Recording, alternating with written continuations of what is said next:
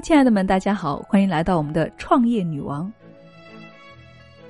今天啊，我们接着上一次的话题，华为的总营收超过了 BAT 三巨头。那么为什么呢？华为到底是怎么做到的呢？相信大家都非常想了解原因，对吗？所以我们今天呢，继续来学习和了解。曾经有一段时间，七十二岁高龄的任正非在机场排队打出租车的照片，瞬间在社交网络被刷屏。其实这是大家的少见多怪了，因为任正非在公司食堂打饭都很正常。从打车到打饭，更该被刷屏的呀是下面的消息：华为是怎么做到总营收超过 BAT 三巨头总和的呢？原因第一。对客户慷慨，全球化是中国企业未来几年的头等战略。但是，怎么样打开国际市场，任正非给上了教科书式的一课。两千年的时候，华为就开始全球化之路了。但是，国外认为中国整体的实力不强，华为公司肯定也不行，所以一直呢也不被接受。这个时候正好赶上香港电信展。这个电信展呢，是全球有五十多个国家的两千多名电信官员、运营商和代理商来参加的。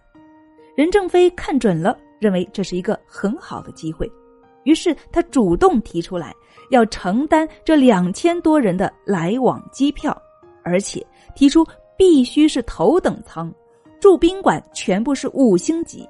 在会议结束之后，每一个来宾还获得一份礼物。当年价格最高、最时尚的笔记本电脑，仅仅这一次会议，华为就耗资了三亿港币。很多人觉得任正非是冤大头啊，但是正是任正非的这份慷慨，让世界电信界认识到了华为的实力。在这一次会议之后，他们再也不质疑华为的能力了，华为国际化之路的大门被打开了。第二。让员工雨露均沾。人人股份制是华为公司的原创，只要员工的贡献达到了一定的程度，员工就可以在华为公司拥有股份。员工如果离开华为公司，华为会按照当时的价值兑现股票。比人人持股更让人心跳的是，华为人是可以分享公司发展成果的。二零一二年。华为实现利润一百五十四亿元，任正非拿出一百二十五亿元作为年终奖奖励给员工。当时华为有十五万员工，平均每人获得了八点三三万元。第三，任正非的股份不到百分之一。任正非在华为到底有多少股份呢？一直是一个谜。直到任正非在华为内部的论坛发布了《一江春水向东流》这篇文章，大家才知道，任正非在华为的股份还不到百分之一。当很多企业的创始人还在争夺公司的控制权，舍不得让出股份的时候，任正非的做法难道不让他们脸红吗？他们的格局在哪里？我只能够这么说了：他们爱自己比爱公司更多一点。格局决定一切。如果你是一个打工者，你发现你的老板对钱的认识的格局没有进化，那么你有两个选择：一个让他学习此类文章，提升对钱认识的格局；另外一个选择呢，就是离开他，否则啊，你永远也赚不到钱。如果你是一位正在热恋中的小女人，记住，小气吝啬的男人。无论他现在多么的帅，多么的有钱，那永远都是他自己的，都和你无关。就这个观点呢，我们再来起底一下汉高祖刘邦战胜项羽的真正原因吧。无论是马化腾对高管的慷慨，还是任正非对全体员工的雨露均沾，都印证了他们对钱认识的格局观是一流的。可是他们的格局观无法超越一个人，这个人就是。汉高祖刘邦，格局决定一切。我要的是天下，凡是和这个目标无关的一切，我都可以舍弃。中国最古老的象棋的创意是源于刘邦和项羽的天下之争。刘邦战胜项羽有很多原因，但是有一个原因一直是被忽视了：胜者王侯，败者寇。一般失败者都会被涂上颜色，但是项羽失败之后呢，更多的是同情。很多人对项羽极其的倾慕，认为他是真英雄。就连他的爱情也是凄美动人的，《霸王别姬》的故事让多少美丽的女子倾慕能够有一个项羽式的夫君。相比较刘邦，大家的评价多是说他是一个地痞流氓出身，夺得天下纯粹是意外。但是我们来看一下下面这组数据，你的认识或许就会有所改变了。我们说一个好汉三个帮，最能够帮项羽的有范增，但是啊。最后离他而去，最有能力的韩信转而投向刘邦，而刘邦这边呢，张良、萧何、韩信被称为汉兴三杰，是刘邦战胜项羽的肱骨之臣。为什么刘邦这边能够聚集这么多能人呢？而项羽不行呢？各种作品中给出了各种答案。我们今天呢，从财经的视角来给出一个从来没有的答案。那就是项羽太小气和吝啬了。格局决定一切，吝啬和小气是男人成就伟业的天敌。项羽本来是贵族出身，应该是最大方的，可是因为他出生不久之后，楚国就被秦国灭了，他颠沛流离，吃了很多苦，所以本应该大方的人变得吝啬了。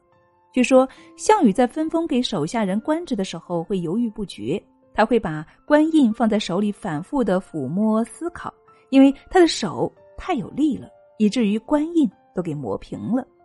而刘邦呢，虽然出身卑微，但是这个人非常有江湖气息，他身边的朋友非常多，原因就是他非常的慷慨，谁有困难只要提出来，他肯定是借钱也要帮忙的。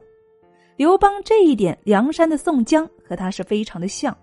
宋江文武都一般，但是他为什么能够受到那么多梁山好汉的拥戴呢？而且还成为了梁山的董事长呢？其根本原因呢，就是宋江对于钱的认识的格局。他知道钱是用来做什么的。宋江有一个与生俱来的优点，就是讲义气。他的这个讲义气啊，集中体现在对钱的认识上面。他对于钱的认识是一步到位的。在地方上当小吏的时候，对于江湖上需要帮助的人，无论是认识还是不认识，只要他有钱，他就会不图回报的把钱给这些朋友。所以啊，江湖上人们送给他一个外号，叫做“及时雨宋江”。宋江入主梁山担任第二把手的时候，也一直保持着这个作风，其对钱的慷慨甚至超过了晁盖。虽然晁盖在临死的时候并没有把董事长的位置传给他，但是梁山好汉仍然选举他为老大，因为大家都知道宋江是一个懂得分享的人，抢了钱，除了拿出一部分作为维护梁山的这个公司发展必备之外呢。其余都会分给大家。刘邦更是慷慨，一座城池被贡献之后，他会把所有的珠宝赏赐给官兵，给有功之臣封官更是毫不吝啬。当年唐高祖李渊封官也是如此，有谋士就劝他不要这样。李渊说：“反正这些都不是我的，我造反一旦失败，什么都没有了，还不如趁着有的时候分给大家。”对于刘邦和李渊来说。他们知道造反只有死路一条，能活命的只有一个办法，那就是夺得天下。而和这个目标相比呢，金钱、官职、女色都可以不要。其实，对于很多创业者来说，创业成功是一个小概率事件。马化腾和任正非的终极目标是要把腾讯和华为做成世界一流的公司。除了这个目标，其他的他们可以舍弃。格局决定一切，给创业者的忠告：如果你只是为了赚点钱，我想下面的话你没有必要看了，你也没有必要听了。如果你想让自己的公司成为伟大的公司的话，那么和这个目标无关的一切都可以舍弃，比如金钱和名誉。格局决定一切，赚钱能力是门槛最高的高贵。很多人鄙视有钱人，我只能说，当有钱人飞得越来越高的时候，那些飞不起来的人会觉得他们渺小；当有钱人赚取更多钱的时候，那些没有赚到钱的人会闻到他们身上的铜臭气。但是那又如何呢？最后啊，我们再来分享几个关于格局的经典故事。有一个家庭妇女，一天她买了一件衣服，回头习惯性的跟邻居去显摆，却发现同样的衣服，邻居比他少花了二十元钱。于是啊，他耿耿于怀了数天。那么这个人的格局就值二十元钱了。有一个乞丐，整天在街上乞讨，对路上衣着光鲜的人呢毫无感觉。却嫉妒比自己乞讨的多的乞丐，这个人呢，估计一直就只能当个乞丐了。三个工人在工地砌墙，有人问他们在干什么，第一个人没好气的说：“砌墙啊，你没有看到吗？”第二个人笑笑说：“我们在盖一栋高楼呢。”第三个人笑容满面的说：“我们正在建设一座城市。”果然，十年后。